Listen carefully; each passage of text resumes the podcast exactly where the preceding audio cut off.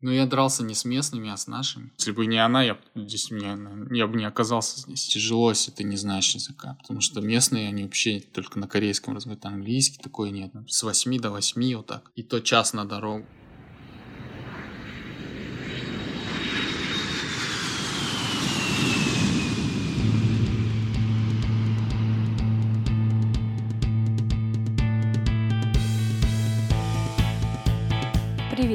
Это подкаст «Где родился, там не пригодился».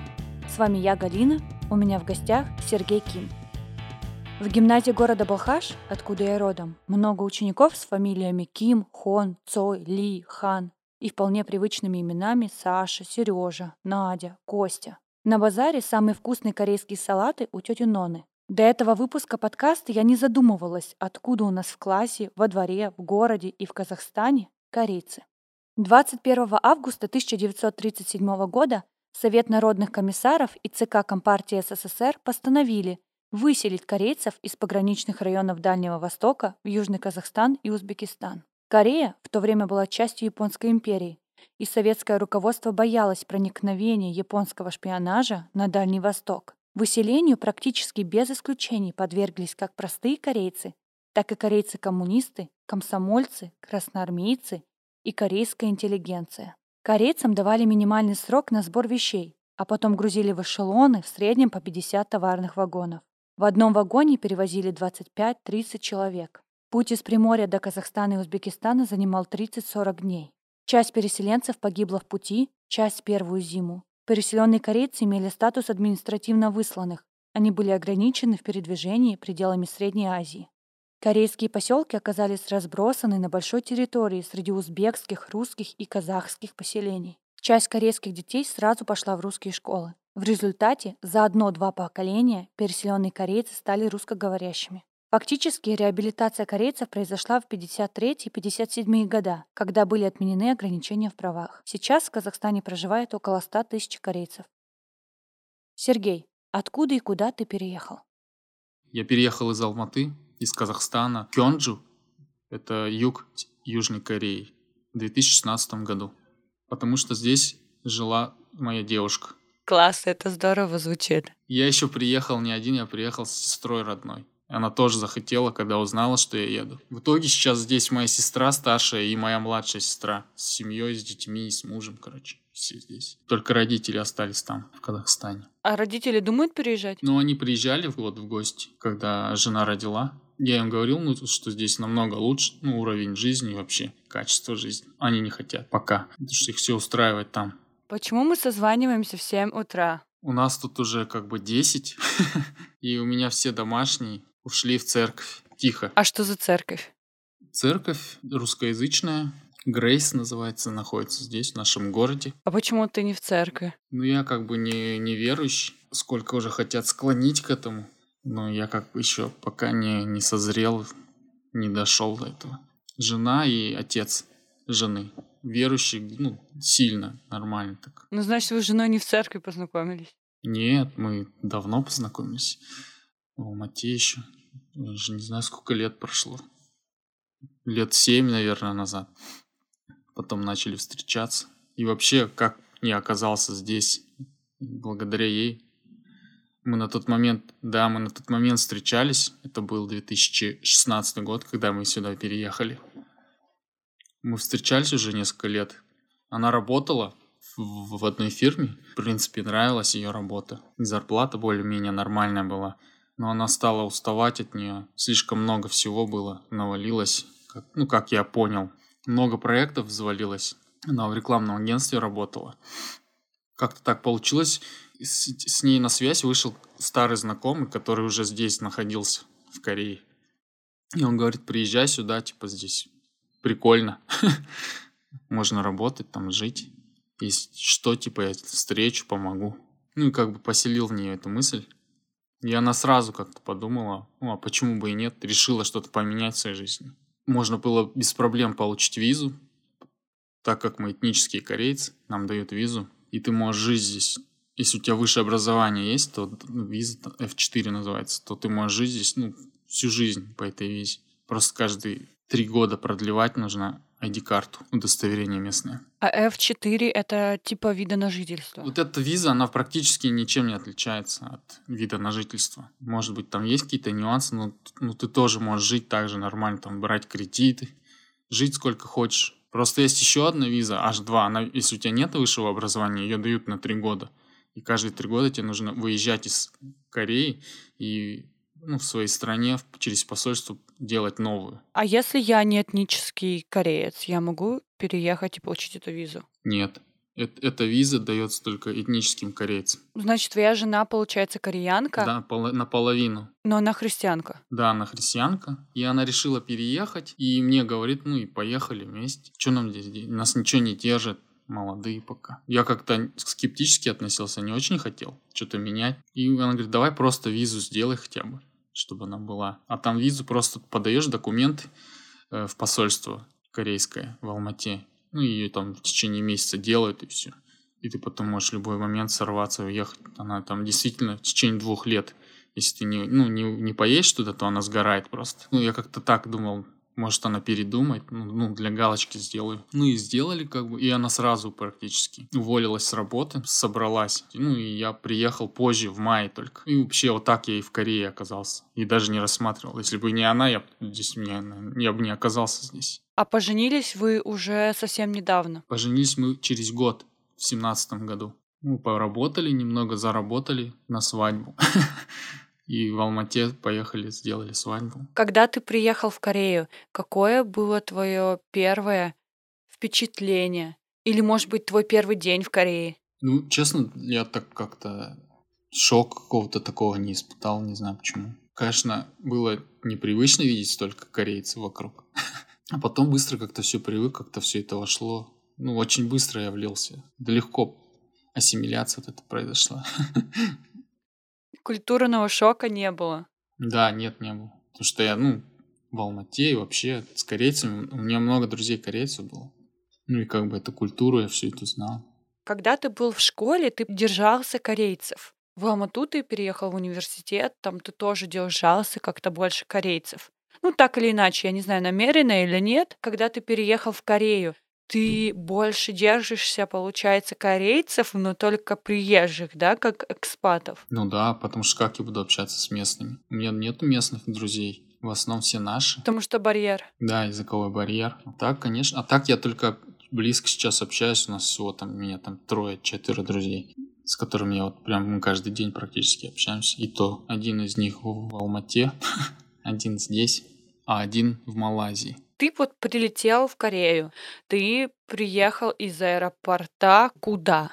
Я поехал э, на юг Кореи, где жила моя девушка на то время, и с сестрой, да, и просто там нас толпа ехала, честно говоря. Потому что я летел со своей сестрой родной, со мной летела друга жена с ребенком, и еще летела моей жены мачеха с двумя детьми. Ну, короче, табор. Вау. Выглядит очень по-казахски. Да. Ну, так получилось, что мы все в одно время прилетели. Ну, как бы и вместе. Последние два-три года больше приезжать начало корейцев из Казахстана. Вообще из, из СНГ. Поток прям. А с чем ты думаешь это связано? Ну, это понятно с чем. С тем, что здесь намного больше ты можешь заработать денег. И из-за того, что кризис сильно долбанул по нашим странам за последние там вот пять лет просила тенге. В 15 это было даже. И пошло. А, я маме деньги что-то посылала. И мама не могла в Балхаше пойти получить деньги, потому что банки были закрыты. Да, когда они открылись, ей не давали доллары. Ну, потому что мы же в долларах посылаем. И ей говорили, нет, у нас нет долларов, нет, нет, нет, нет, нет. И она там месяца два, наверное, не могла вообще получить деньги, потому что в тенге она не хотела менять. А мы держались, потому что в России почти за год до этого рубль упал ну, просто в два раза. Все наши с Казахстана ездили в Россию, покупали там машины прям пачками и привозили в, в Казахстан, потому что дешевле было в полтора-в два раза из-за курса. Ты закончил университет, на какую специальность ты учился? Когда я туда поступал, наша специальность называлась экономика и нефтебизнес. А после второго курса поменялось все резко. В итоге эта специальность как бы ее не стало, и у нас стала экономика, пищевой промышленности. Что такое ага. в итоге. Да.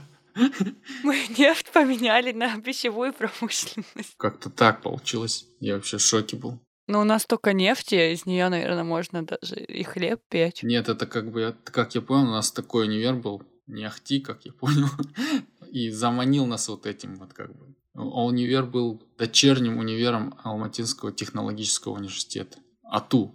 Ну, а наш был как дочерний, небольшой такой. Он назывался Алматинский университет технологии и бизнеса. В итоге этого университета сейчас нет. Потому что у нас, ну, многие университеты понаоткрывали в то время. Потом начали проверять их все и забирать лицензии, если они не проходили там какие-то стандарты. И в итоге у нас у многих университетов, даже знаменитых больших, там забирали лицензию. Ну, с образованием не очень все хорошо.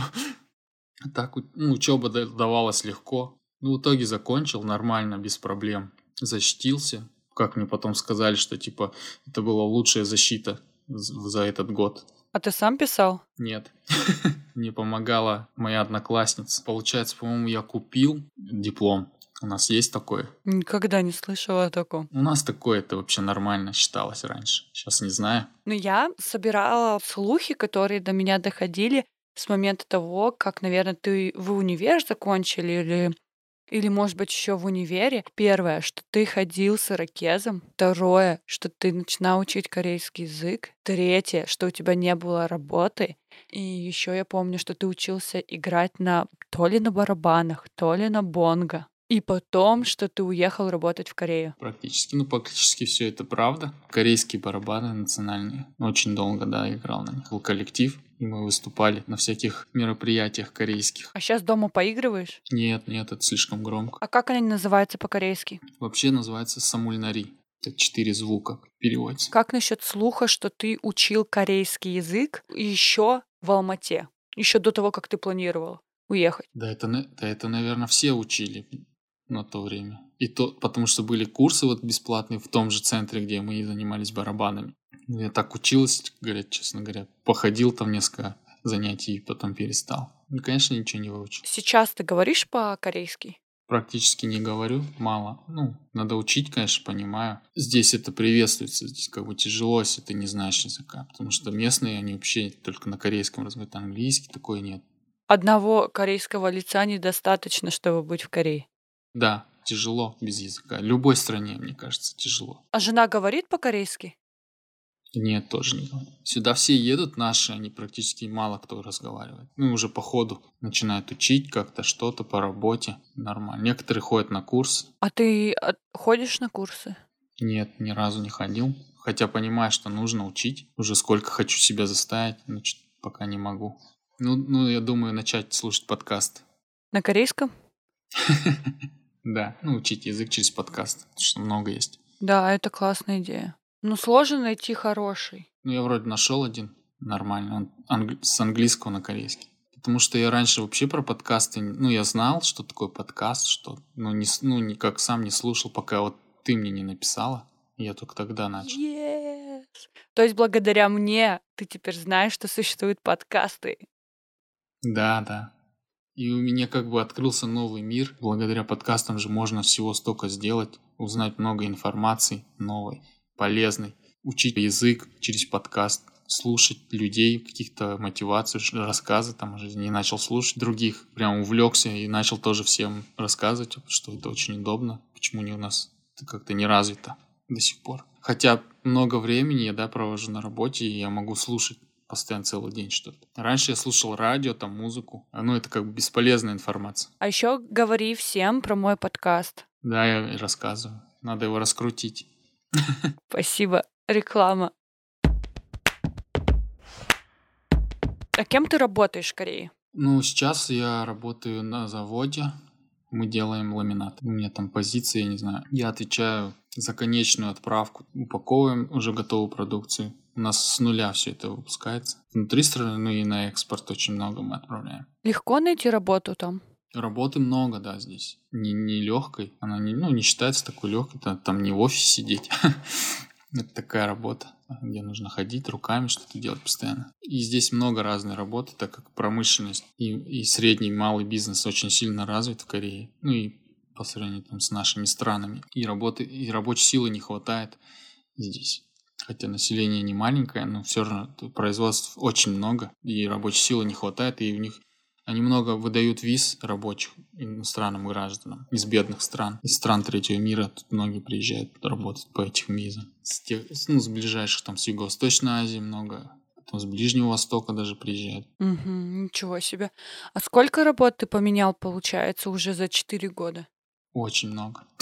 Я даже не считал. Ну, ну там 10? Нет, даже больше, наверное. Потому что ты приезжаешь, ну, я когда приехал, конечно, охота на одной работать. А здесь так бывает, что работа есть сезонно. Потом может быть что-то случится, и заказов нет, и распускают людей. Я когда приехал, я работал полгода на одном заводе, на токарном. Тоже тяжелый был труд. Нелегкий. Ну, мне как бы устраивало все. И в итоге он обанкротился. И все. И нам даже зарплату не выплатили, за два месяца нам задерживали. А потом через государство я через год получил от, от, от государства э, за один месяц нам заплатили. Потому что мы работали не, ну, полуофициально, неофициально. Здесь ну, система такая сложная, если объяснять. И ты работаешь, есть два варианта. Ты либо официально работаешь, либо неофициально. Если неофициально, то через посредников. Такие фирмы есть корейские, они как посредники. Они просто поставляют людей на этот завод, чтобы они работали. Но официально ты не оформляют тебя. Все это проходит через их офис как бы. И налоги ты не платишь тогда? Ты платишь там не какую-то маленькую сумму именно вот этому офису от своей зарплаты. И то не везде. На, на юге так, на севере ты вообще им ничего не платишь. Они уже имеют по договоренности какой-то сверху им сумму завод сам платит. А это наказуемо как-то? Нет, это, это в рамках закона. Это все. Ты можешь так работать, если ты хочешь. А есть, если ты официально работаешь, что ты уже заходишь официально, это уже те отчисления пенсионные, э, потом, ну, все налоги. И вот сейчас я официально работаю уже год. А на каких заводах и фабриках ты работал? Кем ты был по специальности? Ой, кем я только не был. ну, начинал первый завод, я говорю, вот я был, я работал на токарном заводе, там такие большие станки стоят, и они обтачивают, детали металлические обтачивают, придают им форму, либо резьбу, много сверл сверлят, и там все это под давлением воды, потому что, чтобы детали как бы не охлаждались, и это тоже тяжелый труд, честно говоря. Вот эта смесь, это, ну, как масло, это вода, она очень пахнет неприятно. И ты вот целый день этой детали нужно доставать, перекладывать там, замерять. И постоянно руки влажные, потому что все связано с водой. Это, честно говоря, я, наверное, почти везде работал. Потом я работал очень долго, мы делали бензобаки пластиковые, тоже большой завод был. Де- делали разные детали различные. Ну, в основном здесь для автомобилей строения, потому что очень сильно развито в Корее.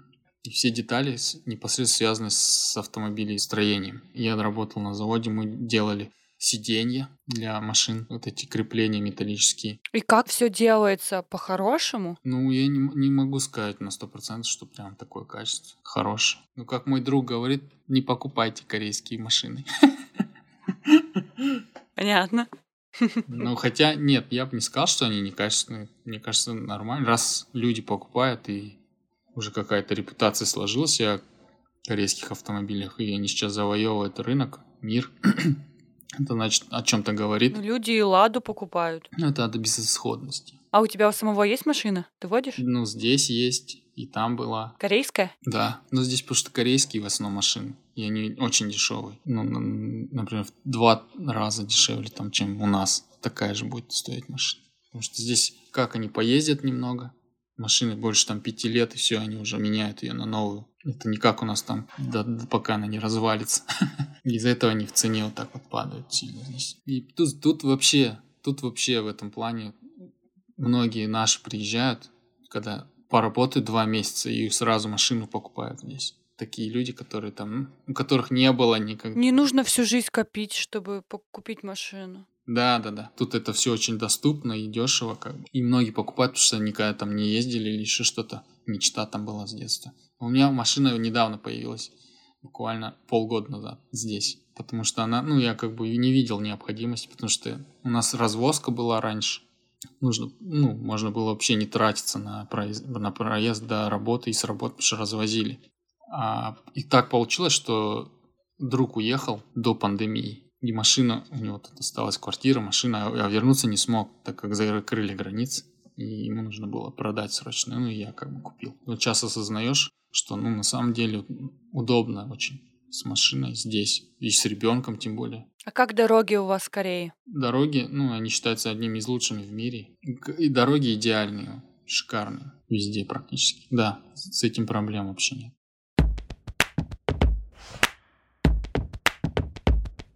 Э, скольки часовой рабочий день у тебя? У меня 11-часовой. Нормально. Вообще 12-часовой здесь у всех день. С 8 до 8 вот так. И то час на дорогу. Ужас. Я вообще удивился, когда приехал первое время. Увидел, как работают люди по-настоящему на таких работах не, не, не легких. Ну и увидел, как они вообще свою работу отдаются прям. Сами местные. Наши как-то, может, не все так отдаются работе. Потому что как-то, может, сквозь, там, я не знаю, ну, не очень хорошо работают. Не все, конечно. А местные прям, ну, многие, практически все, они прям пашут, как папа Карла. Я просто в, в шоке был. Сколько выходных? Раньше, когда я только приехал, вообще могли работать иногда даже по воскресеньям. Ну, по субботам это обязательно, ты работаешь. Раньше один выходной был у всех в неделю. Суббот просто короткий день, ты работаешь не 12 часов, а 8. И так вот все работали. У меня был начальник мой, вот он был как непосредственно хозяин бизнеса вот этого. И он приходил раньше всех и уходил самым последний. И работал на, наравне с нами, помогал постоянно, что ходил. И не боялся такой грязной работы. Тут многие директора фирм, они могут подмести там такую, ну и для них это как-то в наших странах, чтобы ты видел, чтобы какой-нибудь там начальник что-нибудь такое делал.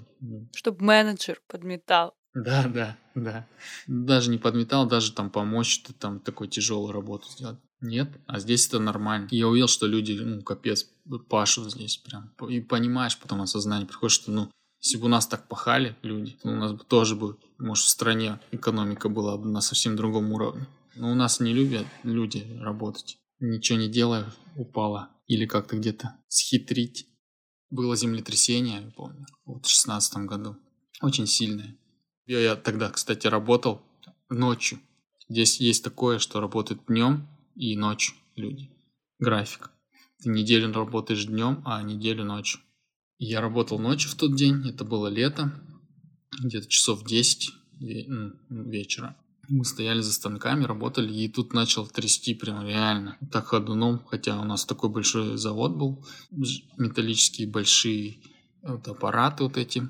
И все начало ходуном ходить, я я в шоке был просто. Все выбежали, я стоял, как стоял, так и стоял. Еще нормально так трясло. И люди потом после этого случая, ну, многие начали уже в городе уходить из домов, там, чуть ли не, ну, и спали реально на улице, потому что боялись. А отдыхают в корейцы так же жестко, как и работают? Ну, здесь было такое, есть такое, что часто раз в неделю, там в конце недели они выпивают сильно, потому что нужно как-то этот стресс снимать. И, ну, как одна из пьющих самых стран в мире Корея считается. Никогда об этом не слышала. Местные вообще корейцы, они, у меня вот тоже был э, наш начальник надо мной, чуть-чуть тоже с нами как работал. Он, он почти, он каждый день пил после работы. И на следующий день с перегаром приезжал. Такое было, да. А что пьют? Местную водку. Она не такая крепкая, как наша, в два раза слабее, там 20 градусов, 17. Они это ее пьют.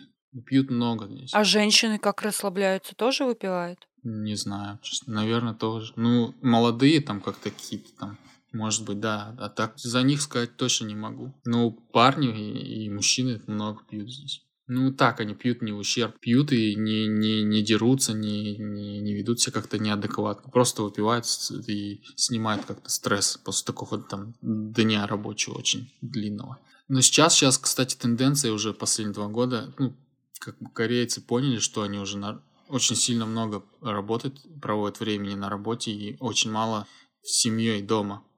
И начали законы вводить. Вышел на, вот, на государственном уровне закон, что теперь люди не должны работать больше 52 часов в неделю. А раньше работали, вот когда я рассказал, что вот суббота, воскресенье, 68 часов в среднем в неделю. А сейчас не, ну, больше 52 по закону нельзя работать. Ну, конечно, не все этого придерживаются, но большая часть заводов перешла на эту систему, чтобы люди отдыхали больше, меньше времени работали. А в Корее большие семьи? Да, нет, я бы не сказал. Один-два ребенка в среднем. Так, а как отдыхают? Как развлекаются корейцы, помимо того, что выпивают? Шествуют по Корее много. Ездят по разным красивым, потому что здесь очень красиво. Здесь много что. А что там? Как, какая Корея? Что там есть? Она горная. Здесь много гор красивых, где можно погулять, много парков, прям вообще много. И все это как бы сделано с умом как-то. А развит какой-то кемпинг, там поездки? Да, кстати, это одно из их любимых занятий. Это куда-то выехать на кемпинг. У них практически у всех есть палатки и и дома на колесах тоже. Даже если сдаются в аренду, ты можешь взять, поехать куда А так палатка, наверное, у каждого есть. И они любят такой отдых. Они любят выехать на природу. Ну, тут не так много выходных праздников в году, там всего там 2-3 раза, когда по 4-5 дней отдыхают люди. Некоторые говорят, что люди везде одинаковые. Люди в Корее и люди в Казахстане, они разные. Безусловно, разные. Менталитет другой совсем. Поведение, воспитание, не знаю, ну, как люди себя ведут, всем по-другому. Я когда первый раз приехал в Казахстан, скорее пожил здесь уже сколько там, год, сразу ощущаешь разницу. Ты уже привыкаешь к этим людям, к местным. И как здесь люди себя ведут, относятся к тебе, там в магазине, как ты, к тебе обращаются. Или, ну, или еще где-то на улице. Как местные корейцы относятся к корейцам-приезжим?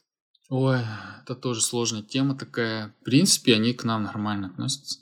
Многие нас понимают, что мы вот тоже как бы корейцы, приехали сюда зарабатывать, жить. И нормально. Особенно, если ты знаешь язык. Есть, конечно, которые наших недолюбливают. Ну, ну, их не так много, мне кажется. И то из-за того, что только наши здесь себя так ведут. Какой-то стереотип уже складывается о наших приезжих. Привозят свои там какие-то правила, хотят жить по своим законам, как они там жили где-то что-то обмануть, провернуть, ну, где-то не, не соблюдать какие-то правила и законы местные. Было ну, много случаев, вот даже по новостям постоянно раньше, что наши там дерутся там постоянно, как выпивают, после, ну, если выпивают, то где-то драки происходят. А здесь с этим вообще строго же с драками. То есть, если ты кого-то ударил, и первый, то ты виноват, и ты будешь выплачивать какой-то штраф, компенсацию этому человеку. Тупо за удар один там. Ты не дрался? Было дело. Так ты дрался. А чё ты? Первый ударил? Но я дрался не с местными, а с нашими. Нечем гордиться, честно говоря. Короче, все было нормально. Мы жили спокойно, никого не трогали. Тут один прекрасный день. Самореклама. Ребята, если вы дослушали до этого момента, то вам точно нравится мой подкаст. Если вы пользователи Apple подкаста или CastBox, пожалуйста, ставьте лайки и пишите комментарии. Если вы со Spotify, то только сердце, сердце, сердце. Это все очень важно. Благодарю вас. Короче, все было нормально. Мы жили спокойно, никого не трогали. Тут один прекрасный день я пошел к другу. Он там с кем-то зацепился в интернете. На Фейсбуке, в комментариях. Come on. Да, прикинь, даже такое бывает. Ну, Взрослые мужики, да, по 30 лет. Нас четверо было. Мы вышли, и я сразу понял, что ну, это, ну, судя по тому, что они там друг другу понаписали, нормального разговора не получится, скорее всего. И я сразу предупредил этого друга своего, что вот, походу сейчас что-то будет. Он, да нет, типа не переживай, все нормально, сейчас мы. В итоге мы стоим, подъезжают две машины, оттуда вываливаются, я не знаю, сколько человек, тоже четверо или пятеро их было. И они без разговора спрашивают, типа, кто вот этот, который писал? И тот мой друг говорит, это я. И так сразу при, при, при, прилетает ему. А я рядом стоял.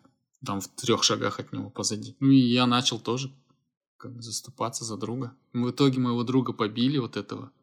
Меня нет практически. Я там двоих побил чуть-чуть. А два друга моих еще с нами, которые были не друга, два пацана, они просто стояли. И в итоге э, его нормально так побили, в больницу поехали. То есть вас даже никто не разнимал, вы подрались и подрались, и все? Да, и то это быстро все произошло, потому что ну там камеры, все это. И это было уже вечер был поздний, уже темно было. Его хорошо так побили, он в больнице лежал. И потом начались вот эти разборки начались. Мой друг хотел, вот которого побили, ну, чтобы им компенсировали это. Они предлагали сумму нормальную, чтобы это дело не дошло до полиции. Но он не согласился, хотел больше денег. И типа продавил, что типа сейчас он пойдет в полицию, там заяву накатает, будет не сладко вам. Потому что, ну, здесь это вообще очень серьезно. И в итоге они не договорились, и он пошел в полицию. Ну, не он, а его девушка.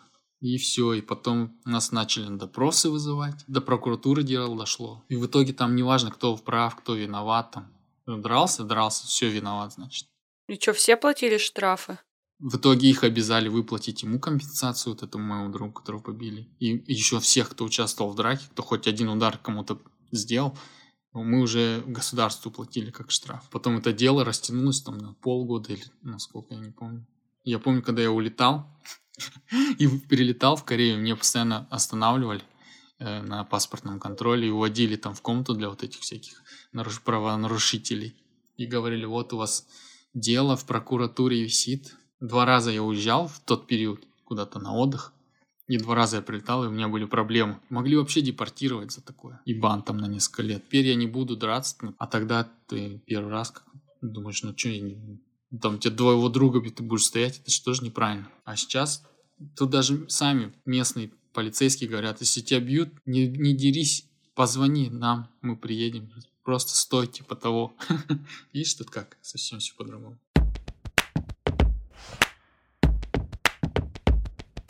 А ты планируешь в Корее оставаться? Ну, пока да. Потому что, ну, приезжаешь в Казахстан и думаешь, ну, а чем я там буду сейчас заниматься? И вообще, как здесь жить после Кореи? Как вообще отношение населения к Северной Корее или насколько об этом говорят, о соседстве и так далее? Раньше я сталкивался чаще, что они постоянно новости всплывали по местным телеканалам. Постоянно про Северную Корею говорят, про Ким Чен Ына, что он что-то такое, там выступление его, что-то он там делает. Когда тем более у них были там терки с США насчет ядерного вооружения.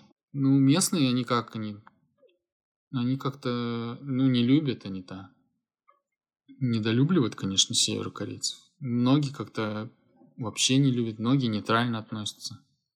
Мне так кажется. Ну, как такового нет, я вообще не ощущаю, что рядом прям буквально, вот мы ездили на границу, вот они за речкой живут уже север, Северная Корея, а там совсем все по-другому. А ты не можешь просто взять теперь и поехать в Северную Корею? Нет, ты что, никто не может там, чтобы туда поехать, это нужно, не знаю, визу какую-то получить, там тебе представляют людей и говорить, что можно там фотографировать, что нет, куда ходить, что не в туалет он будет с тобой ходить. А ты должен сам нанимать этого гида или тебе предоставляют его? Нет, предоставляют. Ну как я знаю. У меня вообще нет туда желания ехать, что-то смотреть. Кем ты себя видишь, что делающим через пять лет? Конечно, охота видеть себя не так впахивающим, как сейчас человеком. Что-то такое уже, чем-то таким заниматься, чтобы не так прям пахать, как сейчас я пашу. Но я хотя не так сильно там впахиваю, как некоторые. Но охота заниматься каким-то не тяжелым трудом, а каким-то умственным, там, не знаю, не руками работать. Интеллектуально. Да, да, да. Было бы, конечно, идеально.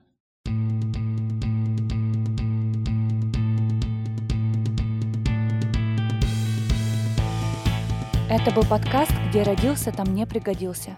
Мы с Сергеем благодарим вас за внимание и постоянство. Пожалуйста, поддержите нас добрым комментарием в Apple подкасте и на Кастбоксе, а также лайком на Spotify. Увидимся через две недели в среду. Пока!